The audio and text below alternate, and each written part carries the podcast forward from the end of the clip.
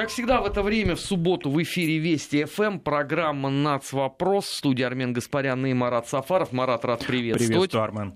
Э, и по традиции Давай оглашай тему сегодняшнего нашего эфирного заседания. Да, ну я думаю, ты согласишься, наши радиослушатели, что, конечно, главное информационное событие, прошедшее уже завершающейся недели, это пресс-конференция Владимира Путина. Но в контексте нашей программы, нашей тематики, это, конечно, те вопросы и те, собственно, ответы, обсуждения, которые были посвящены национальным отношениям, и они прозвучали, и они, их было достаточно много в сравнении, например, с предыдущими пресс-конференциями. Журналистов интересовали вопросы, касающиеся нацвопроса, так скажем, да, извините за тавтологию, но это так.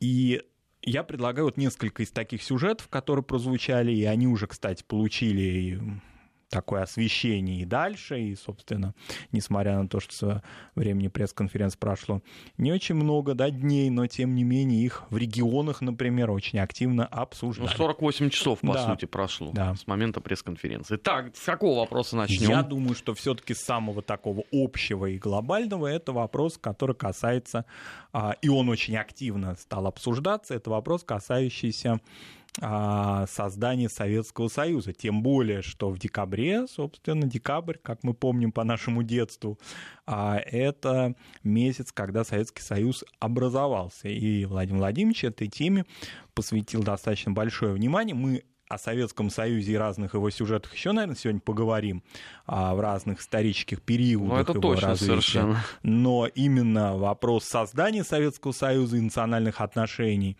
и, а, собственно, национально-территориального устройства Советского Союза, он на пресс-конференции прозвучал.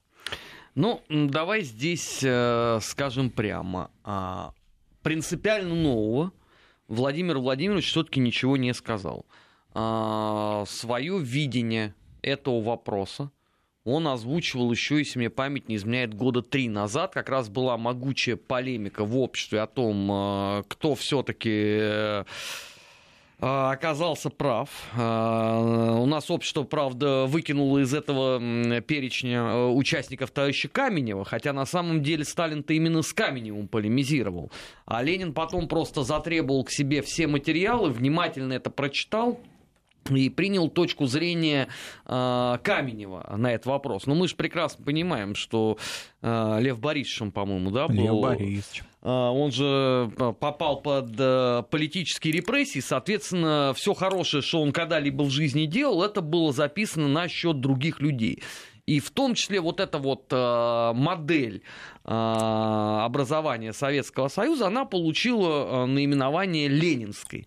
И действительно, она таила в себе определенного рода сложности для следующих поколений. Но здесь тоже надо понимать, что э, было два важных момента, которые не надо забывать э, в горячке всех вот даже сегодняшних споров, потому что я уже прочитал э, мнение достаточно большого числа людей, э, которые взялись зачем-то полемизируют с Путиным, хотя тут не о чем полемизировать. Первое.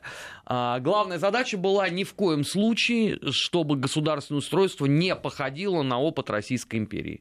Это, собственно говоря, и была позиция Каменева. Да? У Сталина она была как раз такая, э, с этой точки зрения, консервативная. И второй момент. Они же строили все-таки Советский Союз с прицелом на всемирную большую Советскую Социалистическую Республику. Откуда уже, по сути, некому было бы выходить.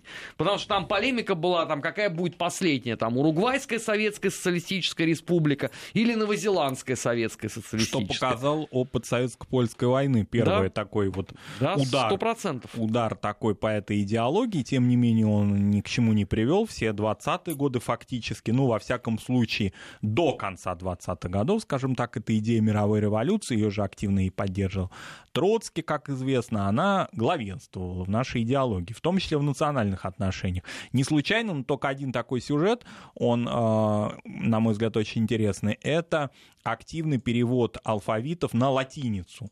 Причем а, разговор шел, и причем не келейно, а достаточно на официальном уровне, о том, что и русский алфавит, кириллицу скоро, значит, мы переведем на латиницу, потому что латиница — это мировой алфавит. Но до этого дела не дошло. Более того, а, как известно, в конце 30-х годов все национальные алфавиты, переведенные на латиницу, обратно перевели на кириллицу. И это, кстати говоря, знаменует новый подход к а, построению социализма в отдельно уже взятой стране и пересмотр национальных отношений в стране. Но именно на заре советского государства, то, о чем президент говорил, фактически это и сложилось. По большому счету, действительно, это начало принимать очертания конфедерации, потому что тот широкий уровень автономии, в том числе в национальных отношениях, например, в формировании языковой политики, в коренизации, которая вскоре началась, да, это фактически опыт конфедерации. И, конечно, на мой взгляд, очень важный, важный тезис президента — это идея о том, что при создании этих республик и союзных и автономных, а, конечно, не учитывались а, не учитывался ареал расселения этих народов, и очень часто эти республики, они не совпадали с границами ареалов, чему мы являемся свидетелями не только в конце 80-х годов, но и до сих пор. А, где-то эти конфликты тлеют, а где-то они имеют активную фазу на постсоветском пространстве и так далее, поскольку понятно, что но даже если взять не Россию, а, скажем, только Среднюю Азию, да, как она перекраивалась и как создавались национальные республики. Ну, из одного большого из русского одного Туркестана большого нарезали. Туркестан нарезать, да. Каким образом можно было учитывать то, что, например, в больших городах очевидно были уже два или три этноса. Они не могли быть куда-то выселены или расселены, да, и фактически оказывался кто-то за бортом этих всех процессов. И э, то напряжение, которое мы наблюдали в, 8, в 90-е годы, ну или даже уже с конца 80 70-х годов, да и сейчас сохраняющийся, хотя, как мне кажется, именно в этом регионе а, в связи с, со сменой элит, которая произошла за последние годы, некоторым образом вот этот диалог наладился, а самое главное, границы стали более открытыми, а это уже некоторым образом снижает уровень напряженности между этносами. Вот это один из примеров. А что уж говорить о европейской части страны, где это через, через раз фактически. Я даже не могу пример один какой-то привести, где это было бы а, вот это национально-территориальное разделение адекватно ареалу. Такого даже я примера не могу привести, потому что даже самый небольшой по численности народ все равно оказывался в какой-то степени за бортом своей республики. Причем а, массово. Массово. А, но там еще было такое а, ноу-хау, когда у каждой относительно крупной диаспоры начал появляться свой совет. Вот возьмем, например, Харьков, да, он одно же время был вообще столицей Украинской Советской Республики. И там вот были свои отдельные советы а, у татар, у евреев, у грузин, у армян, у греков, у итальянцев и еще бог знает кого. Это внутри одного только города. То есть это показывает э, степень, в общем, э, действительно э, очень сложной э, проблемы, которая тогда стояла. Потому что э, это же все сложилось еще и по итогам, давайте не будем забывать, гражданской войны когда еще была очень серьезная внутренняя миграция, потому что национальный состав очень многих городов на юге э, тогда России, да, как это называлось, потому что не было такого понятия, как юг Украины, был юг России он, конечно, претерпел существеннейшие изменения по сравнению с временами, там, условно, 911-912 э, годов. А дальше это просто все только расширялось и расширялось. Да, и кроме того, очень многие из этих образований, они были созданы большевиками не из каких-то таких долгих стратегических целей, а из-за тактики. Допустим, надо было дать автономию какому-либо этносу в тех территориях, на тех территориях, которые, на которые он претендовал, поскольку существовала угроза, что придут белые, например, и эту территорию захватят. Это мы знаем на примере Урала, скажем, на примере автономии Сибири, когда разные процессы, происходившие там, еще не были окончательными, то есть не было понятно, за кем победа. И поэтому, дабы не переходить переходили на сторону кого-то другого, вот давайте мы предложим, соответственно, ту автономию, которую вы на сегодняшний момент просите. Ну, классический пример это, допустим, а, дискуссии о татар-башкирской республике. Там же были разные точки зрения. Была позиция Султан Галиева, который был в наркомнации, и он претендовал на то, чтобы это была большая именно вот такая республика, двух этносов. А была позиция в Илиди, например, который не сразу был, значит, антисоветчиком, а на каком-то этапе, а, значит, координировался с Красной Армией. У него была иная позиция, башкирская исключительно автономия. И вот когда этот процесс зашел уже в тупик, Ленин принял решение разделить эти республики. Сначала была образована а, башкирская республика, потом татарская, в разных границах совсем. А вот и таких примеров тоже несколько, как минимум, да, можно привести примеры, и в Сибири такие процессы происходили. Кроме того, а гражданская война, да, завершилась, но этот процесс национально-территориальный, он ведь продолжался и в 20-е, в последующем годы, и в 30-е годы, когда из больших вот каких-то образований стали выделяться уже автономии. Правда, этот процесс был, как мне кажется, более, ну, поскольку ситуация уже не патовая, не хаотичная, он более был детален, но, тем не менее, без ошибок также не обошлись. Слушай, ну там были вообще э, совершенно чудовищные сюжеты когда вот э, началась вот эта вот свистопляска на Украине в 2013 году, а, я полез память освежать. Э, как, собственно говоря, устанавливалась советская власть, вот эта вот э, политика украинизации и так далее. И я с ужасом для себя, вот, видимо, когда вот впервые об этом читал в 90-х, ну, просто не обратил даже внимания. Я прочитал, что, оказывается, Таганрог три раза передавали туда-обратно. То есть сначала его передали на Украину, потом его вернули в Россию, потом его опять передали на Украину, финально опять вернули в РСФСР. То же самое касается а, зыбкой границы между Белоруссией и РСФСР. Это все только в 20-е годы. Это только в 20-е годы, да, когда а, большие русские города передавались на территорию Белоруссии, соответственно, сельское... В основном это учитывалось как? Какой был фактор? Что большой город окружает сельское население, которое принадлежит другому этносу. И в целях того, что, ну, кстати, Путин об этом и говорила, с целью того, чтобы, ну, значит, некую пролетаризацию усилить, да, а, этого народа какого-то конкретного, например, украинского или белорусского, или казахского, или какого-то иного, да, вот передавались города для того, чтобы они как-то вот подтягивали, что ли, а, пролетарские массы, да, и формировали их прежде всего из числа этих этносов, потому что совершенно очевидно, что многие этносы, это ни для кого не является секретом, они, собственно, в социализм перешли не из капитализма, а прямо из феодализма. У нас в советское время шутили так про Монголию, но это не только Монголия, это и наши очень многие народы, которые находились на феодальном уровне развития. Это совершенно нормально. Здесь нет никаких... Это неплохо и не хорошо, это историческая но, данность. Знаете, что касается Монголии, я там был в 89-м, в 90-м году, я жил там. И когда нас повезли на экскурсию из вот непосредственно Улан-Батора самого, да, который, ну, был очень похож на вот обычную жизнь в Советском Союзе. Нас отвезли километров, наверное, 50 от города в монастырь. У тебя ощущение сразу, что ты попадаешь в абсолютное средневековье, где нету ни дорог нормальных, да, где, где вот из машин это только вот автобус, на котором ты едешь и где абсолютно другой уклад жизни. Это, я говорю, это 89-й год. Это был. уже Циденбал уже в Москве отдыхал в это время. Уже, извините, был э, Гурахчак, космонавт, да, да, который до этого уже слетал. а там вообще 50 километров от Улан-Батора. Ну, так и было, да, собственно. И то же самое происходило, ну, просто с большей интенсивностью на окраинах и советского государства. Поэтому а, здесь разные этапы. И это никто не должен это политизировать или скрывать это, или как-то вообще этому какому-то... Вообще даже здесь особого места для дискуссии-то нет, потому что это просто историческое, исторический факт, историческая данность. Здесь нет ни, ни, обид ни в чей адрес, потому что если, допустим, этнос а, формировался, ну, как-то по-иному, а другой по-другому. Не было синхронности. Это только у Карла Маркса все синхронно идет, да? Реальная жизнь показывала, что все гораздо сложнее. И очень часто просто а, много подгонялось под схемы. Кстати говоря, тоже один из тезисов президента, что а, мина замедленного действия — это идеологизация всех этих процессов. Ну, он есть... правильно сказал. Да. Как только партия э, рухнула, на этом, собственно, все и закончилось. Потому что все государство было у нас э, гиперидеологизировано. Мы, кстати, э, в рамках программы «Наш 20 век» с комрадами об этом завидным постоянством говорили, что у нас партия получалась такая надстройка над государством.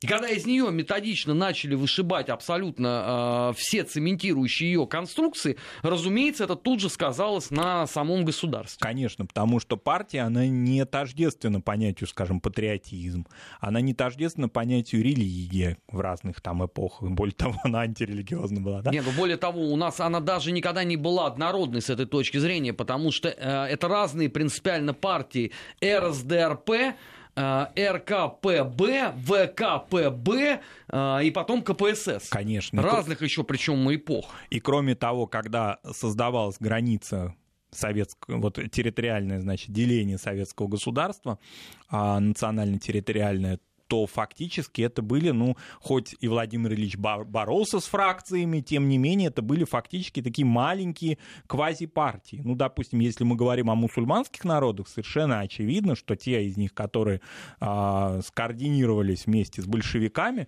и вроде бы себя и называли большевиками, тем не менее у них очень многое было, как, мне кажется, больше половины их идеологии было связано с тем, что мы называем национализмом. Национализм в данном случае не имеет никакого отношения к отрицательной коннотации, да, к нетерпимости к другим. Национализм — это в таком восточном смысле, то, что национализм был в XIX веке, да, вот такое а, патриотическое да, движение на самоопределение народов, да, фактически многие этносы вообще только формировались в это время как буржуазные нации, да, и вот эти вот небольшие партии, разные движения, они, значит, вместе с большевиками строили Советский Союз, а потом были поглощены большой партией. Ведь это не означает, вот когда я говорю о том, что а, не тождественно патриотизм. Это не означает, что коммунисты были не патриотами. Нет, они были патриотами своего государства, но тем не менее это не всегда совпадало. Не всегда совпадали взгляды людей, например, какие-то на их а, страну, на их родину, да, с идеями национально-территориальных организаций. Но, Марат,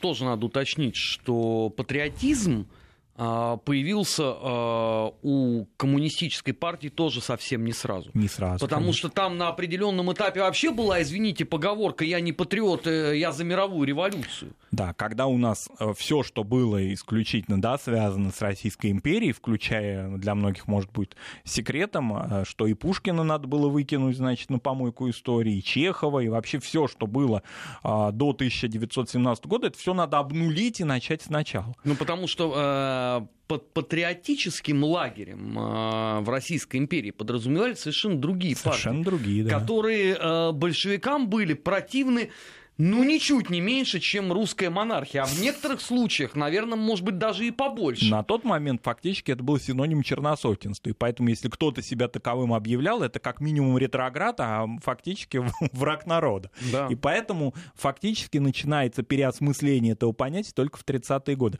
Вот очень хороший вопрос, как мне кажется, Татьяна нам задала из Республики Башкортостан. Да? Она говорит о том, что Валиди очень мутная личность, но почему у нас в Уфе центральная улица носит его имя. У меня тоже много вопросов к центральной улице Уфы.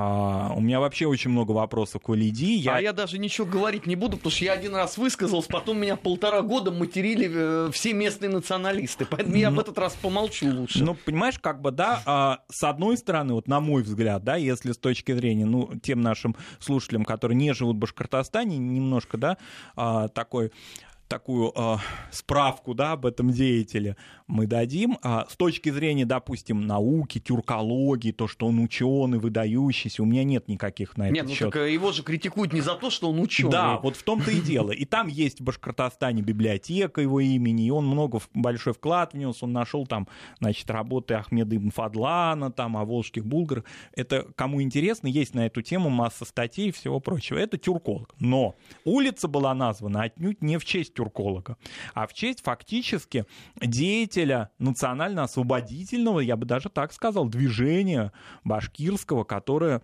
э, существовало в начале 20 века. На каком-то этапе координировавшегося с большевиками, но впоследствии, как это очень много, со многими происходило, ну, например, с басмачами теми же самыми в Туркестане, антибольшевистского и фактически, не побоюсь этого слова, сепаратистского.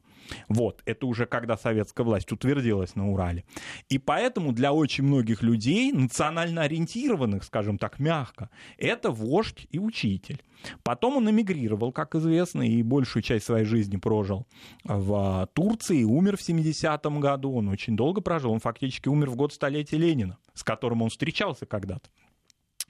А, и а, есть определенные моменты, да, которые у многих вызывают вопросы в Башкортостане. Это валиди и нацисты. Да. Эта тема требует очень серьезного, на мой взгляд. Она бегло не может быть разобрана. Я не, не специалист в этом сюжете, не буду в эту тему вообще влезать, но тем не менее, если кому-то интересно, на эту тему есть исследования. У меня вопросы существуют. Мне кажется, что а, называть центральные улицы в каких-то регионах, а это названо было давно достаточно, уже 90-е годы.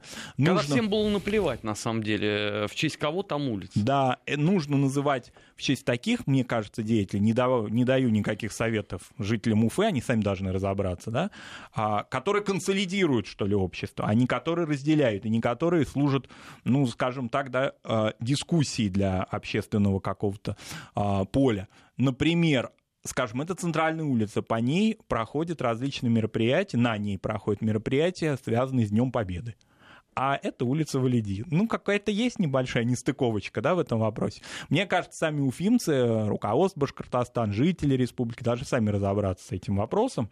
Здесь не, не должно быть каких-то вот инструкций, как им э, своих исторических деятелей ранжировать. Но, во всяком случае, если спросить мое мнение, мне кажется, что улица Валиди в Уфе, ну, не очень как-то вот подходит. Вот библиотека Валиди, как тюрколога. Бога ради. Но героизировать Но людей... именно библиотека как раз никого там не волновала а никого в 90-е годы. Да. Но и... ее назвали именем Валидия, она называется как тюрколога проводить конференции Бога ради. Но нужно с этой личностью хорошо поработать и изучить ее с разных сторон, в том числе и о его деятельности в 30-е годы в эмиграции.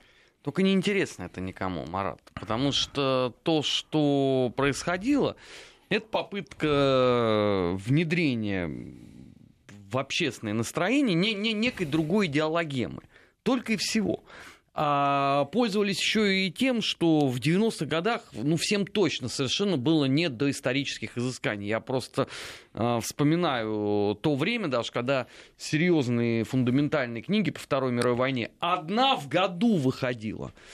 А, мы сейчас э, прервемся на выпуск новостей. Сразу после этого продолжим с Маратом программу «Нацвопрос». Не переключайтесь. «Нацвопрос» о чувствительных проблемах. Без истерик и провокаций. 16 часов 33 минуты в российской столице. В эфире Вести ФМ программа «Нац. Вопрос». Студия Армен Гаспарян и Марат Сафаров. И мы продолжаем э, разбирать темы, которые имеют непосредственно отношение к «Нац. Вопросу», которые э, прозвучали во время ежегодной итоговой пресс-конференции президента России Владимира Путина. Да, ну еще один сюжет. На мой взгляд, он, с одной стороны, региональный, вообще даже конкретный, посвящен Алтайской школе, ситуации с национальной школой, школой в Горно-Алтайске, но тем не менее там были озвучены президентом очень важные слова, связанные с сохранением национальных языков, национальной культуры и традиции а, народов Российской Федерации, что необходимо сохранять и развивать национальное образование. Это очень важно, поскольку мы хорошо знаем, сколько кипиша было после 2017 года, да, знаменитого а, значит, Совета по национальным отношениям,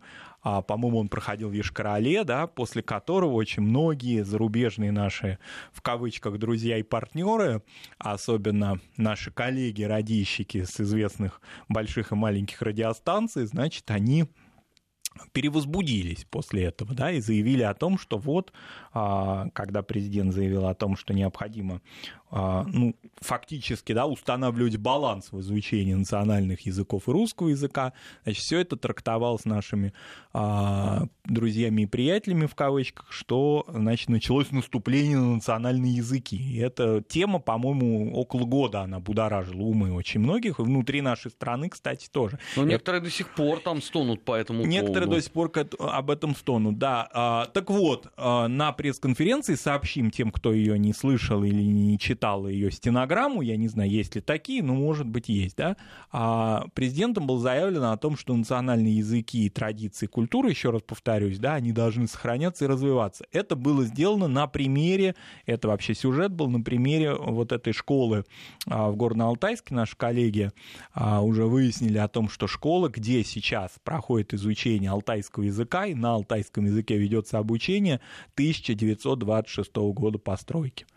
И совершенно очевидно, что необходима постройка нового здания и полноценные образовательные условия для сохранения и развития а, преподавания алтайского языка в центре, собственно, региона, где алтайцы являются коренным населением. Это, напомню, не Алтайский край и Барнаул, а это Республика Алтай, Горно-Алтайск, где, собственно, алтайский народ является коренным, и где а, Путин об этом, кстати, говорил, о том, что а, алтайский язык фактически ну, такой проязык многих, большинства фактически, или, можно сказать, всех даже тюркских народов, да, и очень важно, чтобы а, язык этого небольшого по численности, но древнего самобытного народа должен быть сохранен. И уже даны поручения конкретные, вот уже глава региона, как это принято, да, как это вводится, да, после пресс-конференции, он, значит, отрапортовал о том, что а, средства будут из, изыскаться, и, собственно, постройка школы на 750 учеников, она будет запланирована. На самом деле эта тема, она, как выяснилось, в регионе уже обсуждалась, но были проблемы финансовые, вот теперь, значит, будут находить финансовые решения для того, чтобы дети занимались на своем родном языке. напомню, что это школа ну, полного цикла, то есть она на алтайском языке дает полное среднее образование. Это уникальная школа, а не сельская, а именно городская, и надо сделать так, чтобы дети изучали свой родной язык в полноценных условиях, а не в каком-то там бараке 26 -го года. Не, ну прекрасно, что это решение э, найдено уже так оперативно. А, и хочется верить, что в ряде других аналогичных э, ситуаций э, эти же решения смогут точно так же э, ударно находиться, не дожидаясь, условно, там, итоговой пресс-конференции президента. Потому что вот меня не покидает иногда ощущение, что у нас вот э, есть ряд э, людей, которые искренне считают, что ну, до тех пор, пока условно там федеральный центр что-нибудь не скажет, ну и не надо там особенно себя утруждать. Это, мягко говоря, ну, не совсем правильно. И, кстати, Путин э, по этому поводу тоже э, многократно выступал. Да, и очень важно, что вот есть журналисты, наши коллеги в регионах, которые задают не глупые какие-то вопросы, извините, да, которые касаются какой-то ерунды, как это иногда бывало на предыдущих пресс-конференциях. Кстати, на ну, этой... а на этой что не было? Вот господин Шахиджанян там что исполнил? Я помню а, про господина Шахиджаняна он а, однажды моя матушка была на одной из его, вдруг как-то оказалась на одной из его презентаций. Он Тысяча подар... один вопрос да, про это. Да, он ей подарил книгу с дарственной надписью, там имя, все такое, получайте тепло. Поэтому я с тех пор... Чего получать? Получайте тепло. А, тепло. Да, через Просто книгу. получайте диплом. Нет, ну, странно. диплом уже все получили, а в том числе Шахиджанян, тепло из книги исходит. Поэтому, ну, такая значит, разминка, рекламная пауза Шахиджаняна, она, наверное, должна была быть на этом мероприятии. Оно не должно быть исключительно таким серьезным, да, но тем не менее все-таки уровень подготовки, а, особенно наших региональных коллег и того, те, того спектра вопросов, вот в том числе касающихся национальных отношений, он показывает, что все-таки это совсем иной уровень обсуждения. Потому что если региональный журналист национального СМИ а, задает вопрос не какой-то, да, почерпнутый из интернета и связанный исключительно с какими-то а, глупостями, распространяемыми зарубежными радиостанциями, к сожалению, да, а вопрос, касающийся конкретной проблемы, конкретных людей в этом регионе, которую, да, действительно, вот так сложилось, ее необходимо вынести на федеральное обсуждение, чтобы в регионе, значит, получили возможность как-то эту тему решить. Мне кажется, это замечательно.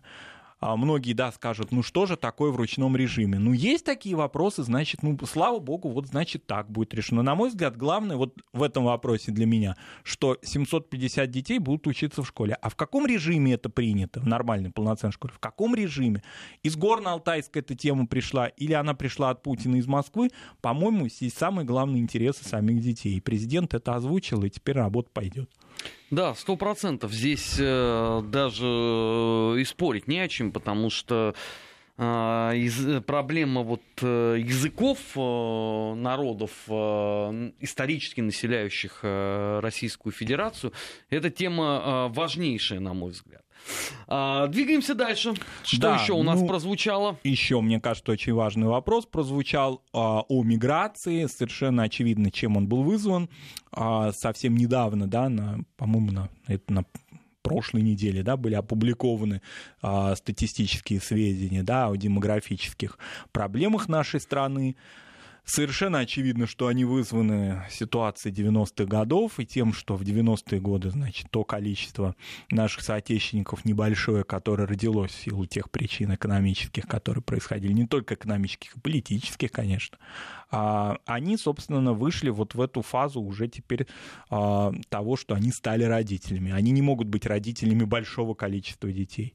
Соответственно, и вот, этот вот, эти вот демографические ямы, которые мы наблюдали несколько лет назад, потом из них выходили, и теперь опять в них проваливаемся, это все следствие 20-летней давности. И оно еще будет некоторое время нас преследовать, потому что то поколение, которое родилось в нулевые годы, оно а, еще по объективным причинам не может да, стать родителями в таком большом количестве. И поэтому проблема демографии она стоит. Она стоит не только перед нами, она стоит перед многими странами, европейскими государствами. И у нее, вот президент озвучил, есть две, два фактора, в том числе решение да, этой проблемы, в том числе фактор, который связан с, объективно с миграцией.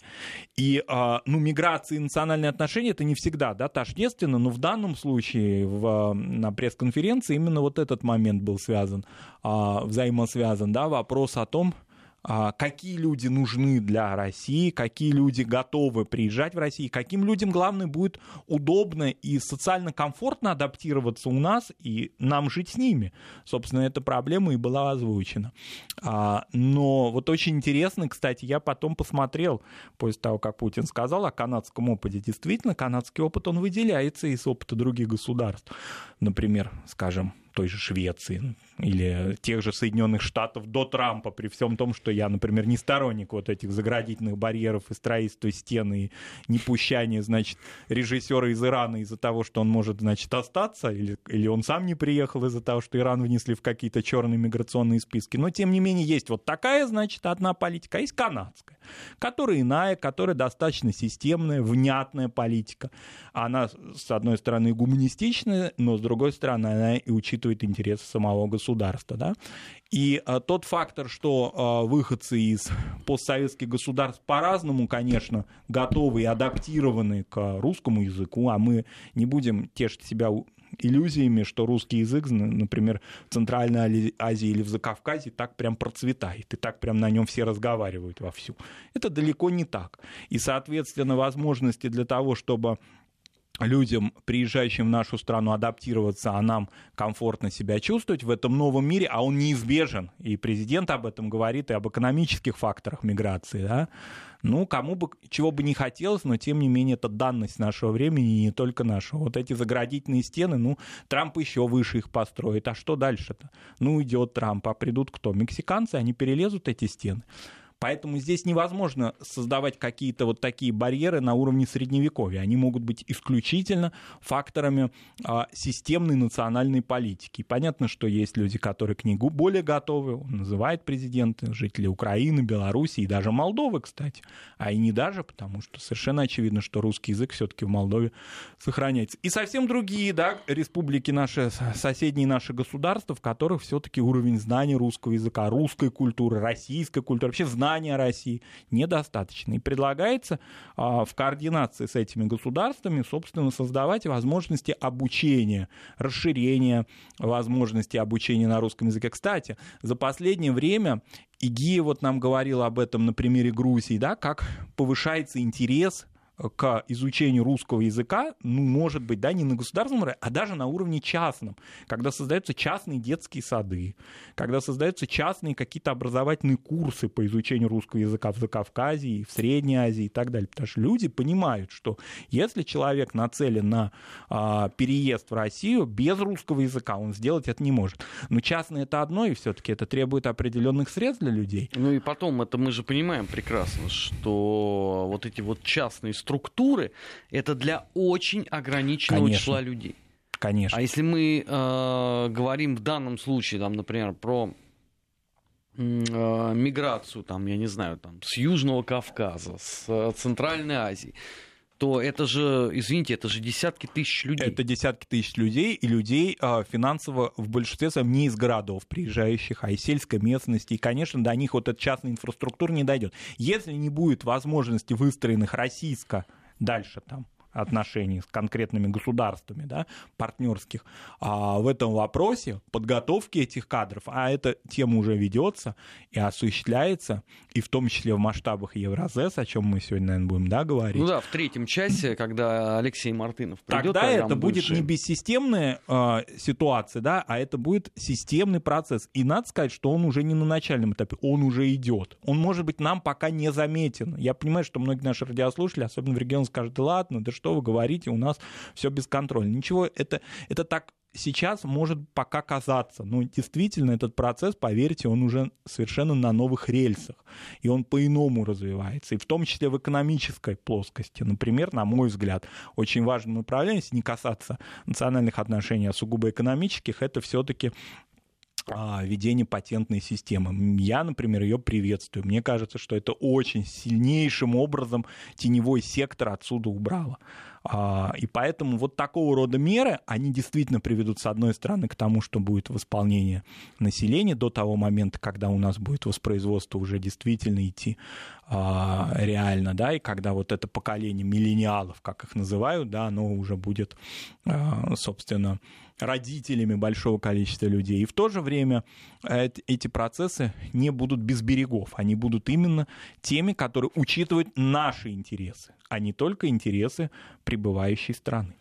Знаешь, вот ты сейчас говорил, а я вспомнил, у нас есть же деятели такого, знаешь, радикально левого толка. Они бы там э, и Ленина бы расстреляли бы, как э, политика соглашательского толка. Они говорят, вот а, что это такое, все, все, все время существования а, Российской Федерации вы никак не можете а, восполнить э, демографический кризис, э, пробел этот.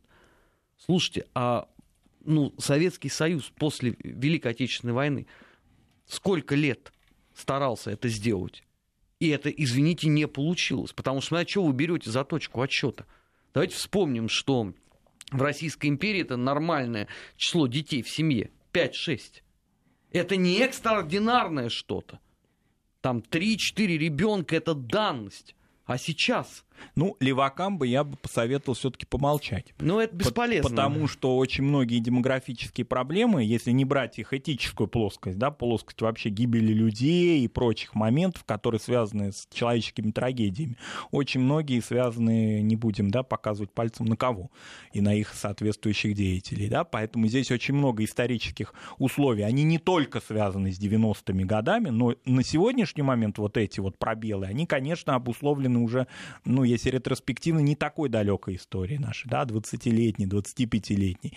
Но все-таки понятно, что весь 20 век мы тоже исключить не можем. И здесь речь идет не о Великой Отечественной войне, а совсем о других, а и о других сюжетах, да, которые ну, там связаны... Первая мировая, Первая и мировая, гражданская, и коллективизация. И 30-е годы, там масса всего Репрессии, было. и все. И, и, и все это накапливалось в определенной мере. Если экономически возродить государство после Великой Отечественной войны удалось достаточно быстро, то демографические проблемы так быстро не решаются. И они нам аукаются вот сейчас в 21 веке.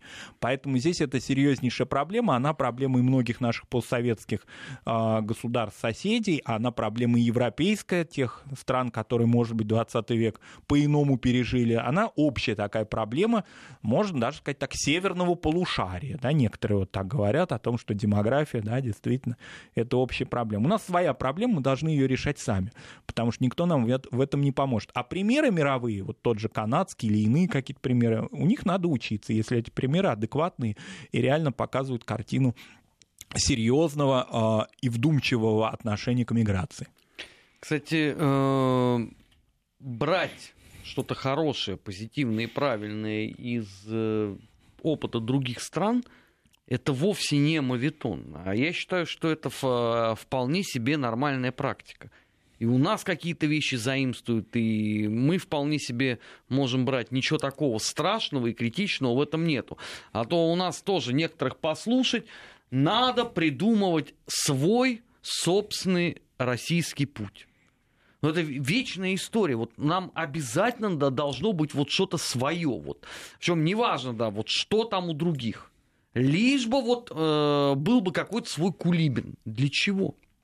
Ну, я открою большую тайну. Уже, наверное, э, все, что можно, давным-давно придумано и реализовано. Другой вопрос, что это надо с пониманием э, переносить на российскую почву и российские реалии, а не бездумно. У нас же с этим тоже есть проблемы. Но с этим есть очень большие и были проблемы. И, собственно, надо учиться и на положительных примерах, и на отрицательных примерах. В Европе масса отрицательных примеров, связанных с миграцией. И они очень показательны. Они, ну, Германия, а, например. А, Германия, например. Вот уже назвали Швецию, скажем. Вот из скандинавских государств, ну, это же очень серьезная проблема. Проблема гетто, фактически, современных. В 21 веке в кварталах Мальмы или Стокгольма существуют, вернее, в черте города существуют кварталы, в которые э, не очень-то хочет полиция заходить. Ну, вот такая проблема. Это проблема и тех людей, которые приезжают, и которые, которых, значит, фактически поманили. И сейчас они едут и едут и едут. И когда, вот, допустим, посмотреть европейские СМИ, очень многие из них, из этих людей, приезжающих в Европу, ну, совсем не из тех стран, в которых ведутся боевые действия. Они не сирийцы, они не афганцы. Они жители экваториальной Африки. Да, я понимаю, что там ситуация, конечно, несопоставима с ситуацией в Скандинавии, да, но тем но не они менее... не жертвы политических репрессий Они не совсем. жертвы политических репрессий, да, они просто хотят хорошей жизни. И они едут через, значит, преодолевают, как, не знаю, как в античности или в средние века на утлых суденышках Средиземное море, потому что кто-то им что-то пообещал, где-то они что-то услышали, где-то они, где-то в интернете, если он туда проложен, что-то увидели. Проложен. Вот, ну вот, например, да. Вот, что касается интернета, так это все проложено. Вот. Это они в курсе. И вот они едут. Это трагедия этих людей, когда дети а, вы, а, волной да, вымываются на берег. На это смотреть невозможно. Любой человек будет в ужасе да, от этих картин, которые происходят постоянно в Италии и в Греции но тем не менее эти, и в Испании, но эти люди туда едут. И, соответственно, значит, эти правительства не приняли меры, они продолжают квотировать.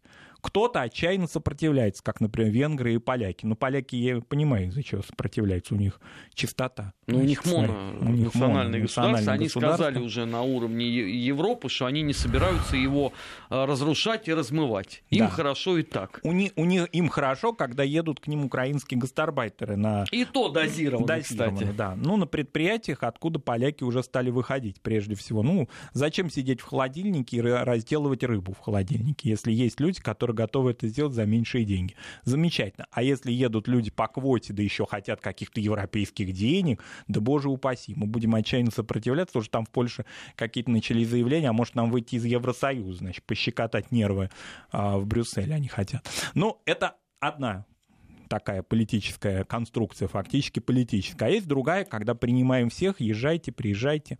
А что мы с вами будем делать и как вы сами здесь будете жить, это уже дело десятое. Вот такая есть политика. И на ней тоже надо учиться, надо тоже смотреть это. Но, правда, как мне кажется, здесь есть диаметрально противоположная ситуация. Все-таки подавляющее большинство людей, которые приезжают к нам, это действительно трудовая миграция. Это не люди, которые вот как житель, я тут недавно репортаж смотрел, житель Гамбии да, вот он приехал во Францию, и он говорит, что... Ну, Нет, сейчас... он, он выбирает европейскую свободу, а не наш Мордор, это логично. Нет, он выбирает 450 евро, которые ему, значит, ежемесячно будут выплачивать, пока он не найдет работу. Но работу он как-то не находит, ну, потому что там работы на самих-то он не хватает, там все парализовано уже. Больше того, он и не собирается, ну, не ему собирается. это не нужно, да. потому что а, следующая стадия, если просто кто-то не знает, я поинтересовался этим аспектом. Знаешь, если он условно там год, а лучше два, а, живет на это пособие 450 а, евро, то дальше в игру вступают чудесные правозащитники, которые говорят, послушайте, вы европейцы, вы животные, вы позвали себе в гости несчастных людей из Ближнего Востока. Что же вы им платите такую нищенскую э, надбавку? Он не может себе найти работу. Но при этом за скобками остается, что он, а, эту работу никогда не искал, а, б, что учиться он не хочет, В, что социализироваться он не хочет, потому что ему уютно вот в тех условиях, которые уже созданы, потому что все вокруг такие же абсолютно. Это же действительно, вот ты правильно говоришь, да, это такой своеобразный аналог гетто, причем узаконенный. Узаконенный, да. И у нас совсем иная картина, у нас совсем другие люди едут к нам. В подавляющем большинстве эти люди, они работают, они не хотят получать каких-то преференций, они приезжают зарабатывать. Они в какой-то степени влияют положительно на нашу экономику, например, на потребительский сектор уж точно. Вот. И поэтому у нас картина совсем иная, она совсем по-другому выстроена. Да? И все-таки при том, что русский язык во многих из постсоветских государств ну, явно деградировал, тем не менее мы все равно находимся в общем поле. Где-то это поле заострено, и где-то оно сложно, а где-то гораздо в лучшей степени оно находится. И, например, те меры, те мероприятия, которые происходят, допустим, а, в той же Центральной Азии, они у меня вызывают, может быть, я могу ошибаться, но у меня они вызывают все-таки положительные э, мысли да, о будущем наших отношений, э, стратегических отношений и с государствами, которые входят с нами в Евразес и ОДКБ, и которые не входят с нами, потому что вот эта встреча в Петербурге, которая происходила, она показала, что многие лидеры, которые вообще не очень-то выбираются за пределы своего пространства, они в Петербург приехали. А, к сожалению, к огромному время а, программы «Нацвопрос» а, подошло к концу, хотя мы с Маратом планировали обсудить несколько больше сюжетов, чем то, что вот успели.